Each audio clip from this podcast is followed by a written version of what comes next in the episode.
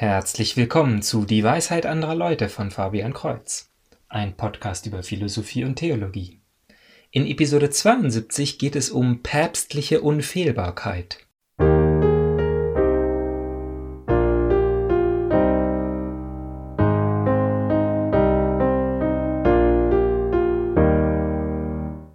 Alle Protestanten, ja, sogar die orthodoxen Christen der Ostkirchen, aber auch viele Katholiken haben ein Problem mit diesem Dogma, das im 19. Jahrhundert im Ersten Vatikanischen Konzil definiert wurde. Es scheint so undemokratisch zu sein. Und wir wissen, dass Christus ein Demokrat war, das steht bestimmt irgendwo in der Bibel. Wie bei allen kontroversen Punkten kann man die Sache positiv und negativ angehen. Erstens negativ. Wie wird das Dogma fehlinterpretiert? Was bedeutet es nicht? Oder wie kann man es rechtfertigen im Lichte von autokratischen Tyrannen und schlechten Päpsten? Zweitens auf der positiven Seite, was besagt das Dogma eigentlich und ist es biblisch gerechtfertigt? Und wozu brauchen wir es? Was bringt es uns? Um diese Fragen zu beantworten, lesen wir uns zuerst Abschnitt 21 aus Pastor Aeternus durch, welches das Dogma definiert. Wenn der römische Papst ex cathedra spricht, das heißt, wenn er in Ausübung seines Amtes als Hirte und Lehrer aller Christen mit seiner höchsten apostolischen Autorität erklärt, dass eine Lehre, die den Glauben oder das sittliche Leben betrifft, von der ganzen Kirche gläubig festzuhalten ist, dann besitzt er die Kraft des göttlichen Beistandes, der ihm im heiligen Petrus verheißen wurde, eben jene Unfehlbarkeit, mit der der göttliche Erlöser seine Kirche bei Entscheidungen in der Glaubens- und Sittenslehre ausgerüstet wissen wollte. Deshalb lassen solche Lehrentscheidungen des römischen Papstes keine Abänderung mehr zu, und zwar schon von sich aus, nicht erst infolge der Zustimmung der Kirche. Das waren nur zwei Sätze. Das ist schon eine kleine Herausforderung, und es wundert mich nicht, dass sich viele lieber ihre eigenen Gedanken zum Wort unfehlbar machen und etwas Grässliches hineininterpretieren.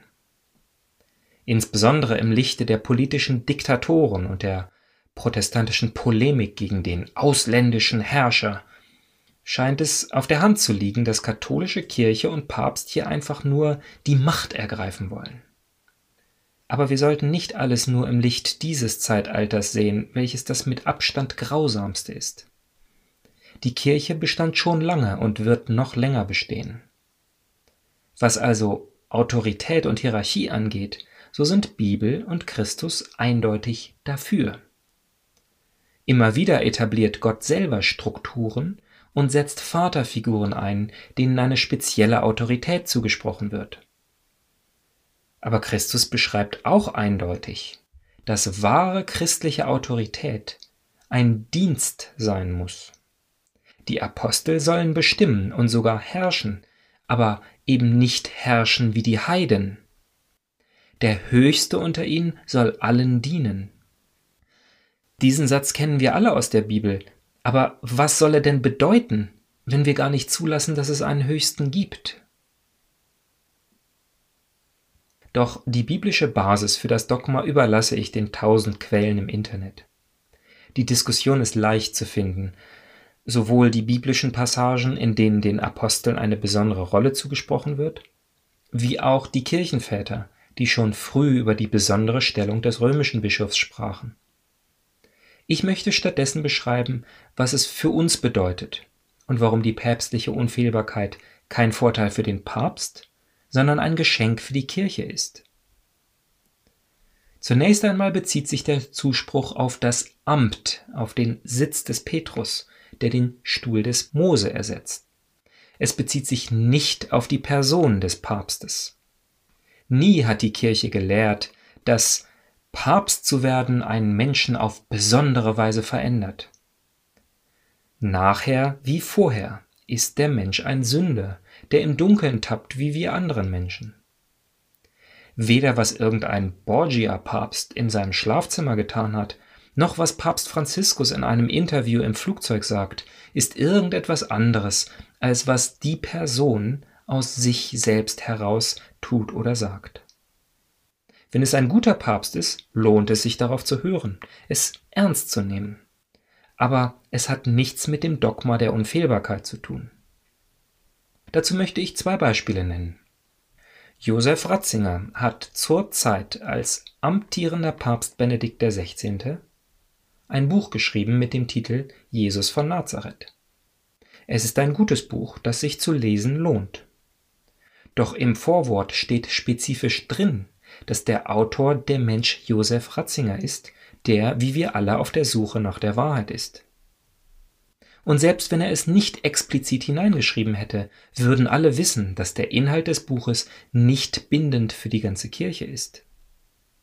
Tatsächlich wurde das Dogma der päpstlichen Unfehlbarkeit seit seiner Definition vor 160 Jahren nur ein einziges Mal bewusst angewendet. In der gesamten Kirchenhistorie kann man vielleicht noch drei weitere Vorkommen nennen, auf die das Dogma zutrifft, obwohl es zu der Zeit noch nicht in der Form bekannt war doch dazu später mehr. Denn das zweite Beispiel ist Papst Honorius I., der posthum zum Heretiker gesprochen wurde. Kritiker behaupten, dass er falsch gelehrt haben soll, nämlich, dass Jesus nur eine göttliche Natur und keine menschliche Natur hatte. Doch dies ist nicht der Fall. Heretiker haben diese Sache vor ihn gebracht und er hat kein Dogma dazu erklärt. Er hat es nicht abgelehnt, aber er hat ihm auch nicht zugestimmt. Im Nachhinein können wir sagen, dass dies falsch war, dass er als Mensch eine falsche Entscheidung mit negativen Folgen gefällt hat. Doch betrifft es nicht das Dogma der Unfehlbarkeit, wenn er eben keine für die ganze Kirche bindende Lehraussage getroffen hat.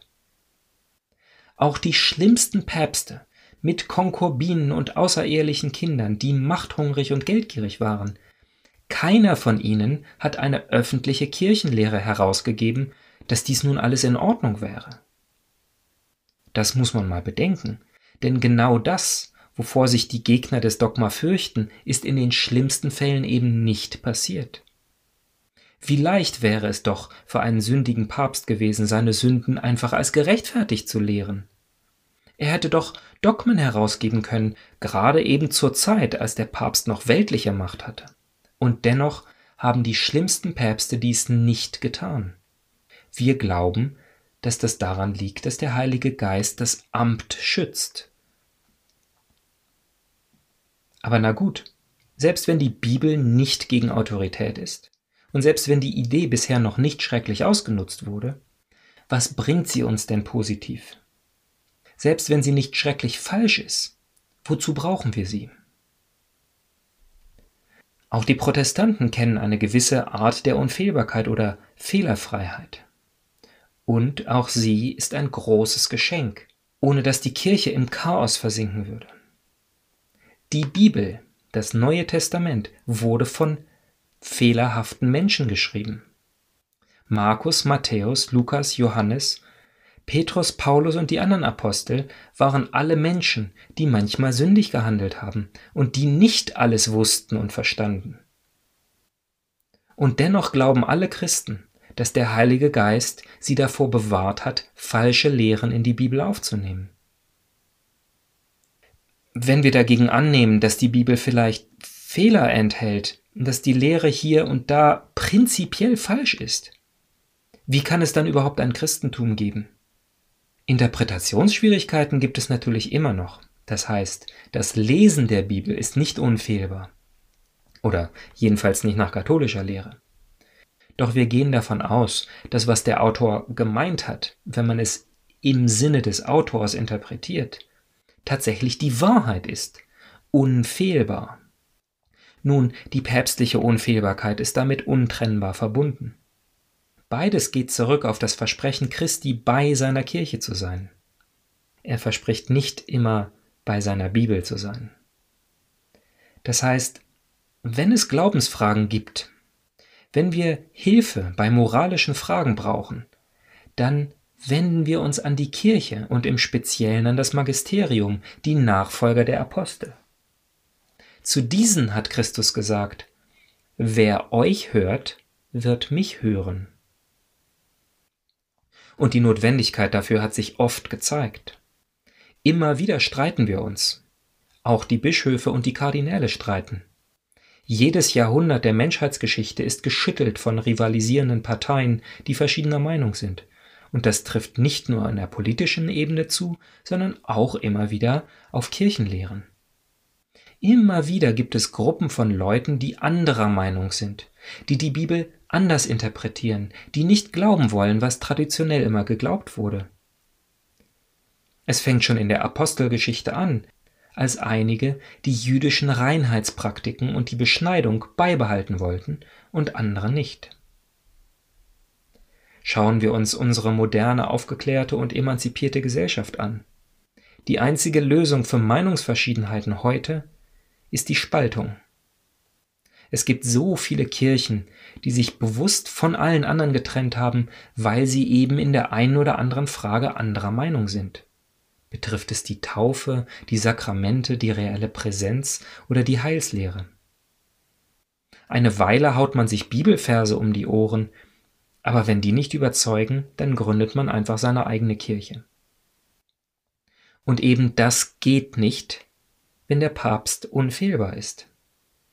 Durch die Einheit, die der Papst bringt, kann eine brennende Frage, nachdem sie lange diskutiert und gerechtfertigt wurde, vor die Lehrautorität der Kirche gelegt werden und diese kann eine endgültige Entscheidung für die ganze Kirche fällen.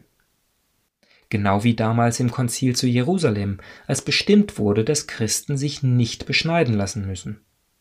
Die, die anderer Meinung waren, werden sich nicht unbedingt gefreut haben. Doch haben sie die Autorität und die Entscheidung anerkannt.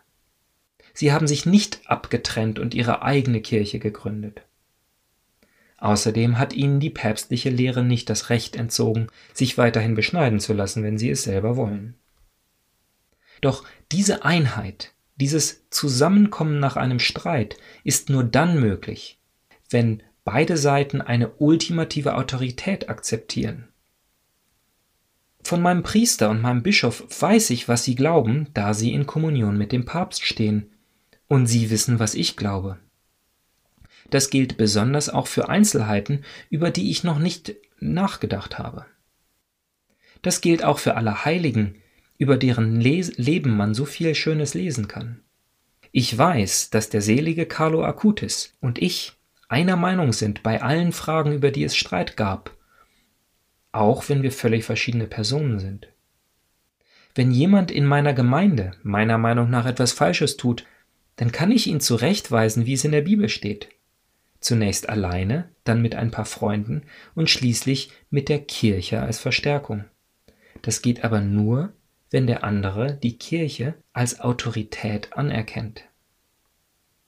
Und das ist der Grund, warum es nach 2000 Jahren so viele Dogmen gibt, auch wenn nur ein paar Mariendogmen unter päpstlicher Unfehlbarkeit definiert wurden, weil es so viel Streit gab. Noch viel mehr Dinge sind nicht dogmatisch erklärt, weil sie bisher niemand in Frage gestellt hat. Die unbefleckte Geburt Mariens und ihre körperliche Aufnahme in den Himmel wurden bis ins 19. Jahrhundert von allen Christen geglaubt. Auch die Reformatoren Luther und Calvin waren große Verfechter Mariens. Doch als es zum Streit innerhalb des Christentums gab, als viele Argumente für und wider debattiert wurden, hat der Papst das letzte Wort zu dem Thema gesprochen. Zu welcher Partei gehören Sie, lieber Leser? A. Waren Sie sofort der Meinung, dass Maria in den Himmel aufgenommen wurde? Von sich aus? Oder B. Haben Sie Ihre Meinung geändert, weil das Dogma die Frage abgeschlossen hat? Oder C vertrauen sie nur auf ihr eigenes Gewissen und glauben nichts, was von einem Ausländer hinter dem Berg gesagt wurde, der nur bemüht ist, seine Macht über uns alle auszuweiten. Schreiben Sie mir es doch unter dwal.fabian-kreuz.de Kreuz mit TZ. Also bis zum nächsten Mal, Gottes Segen.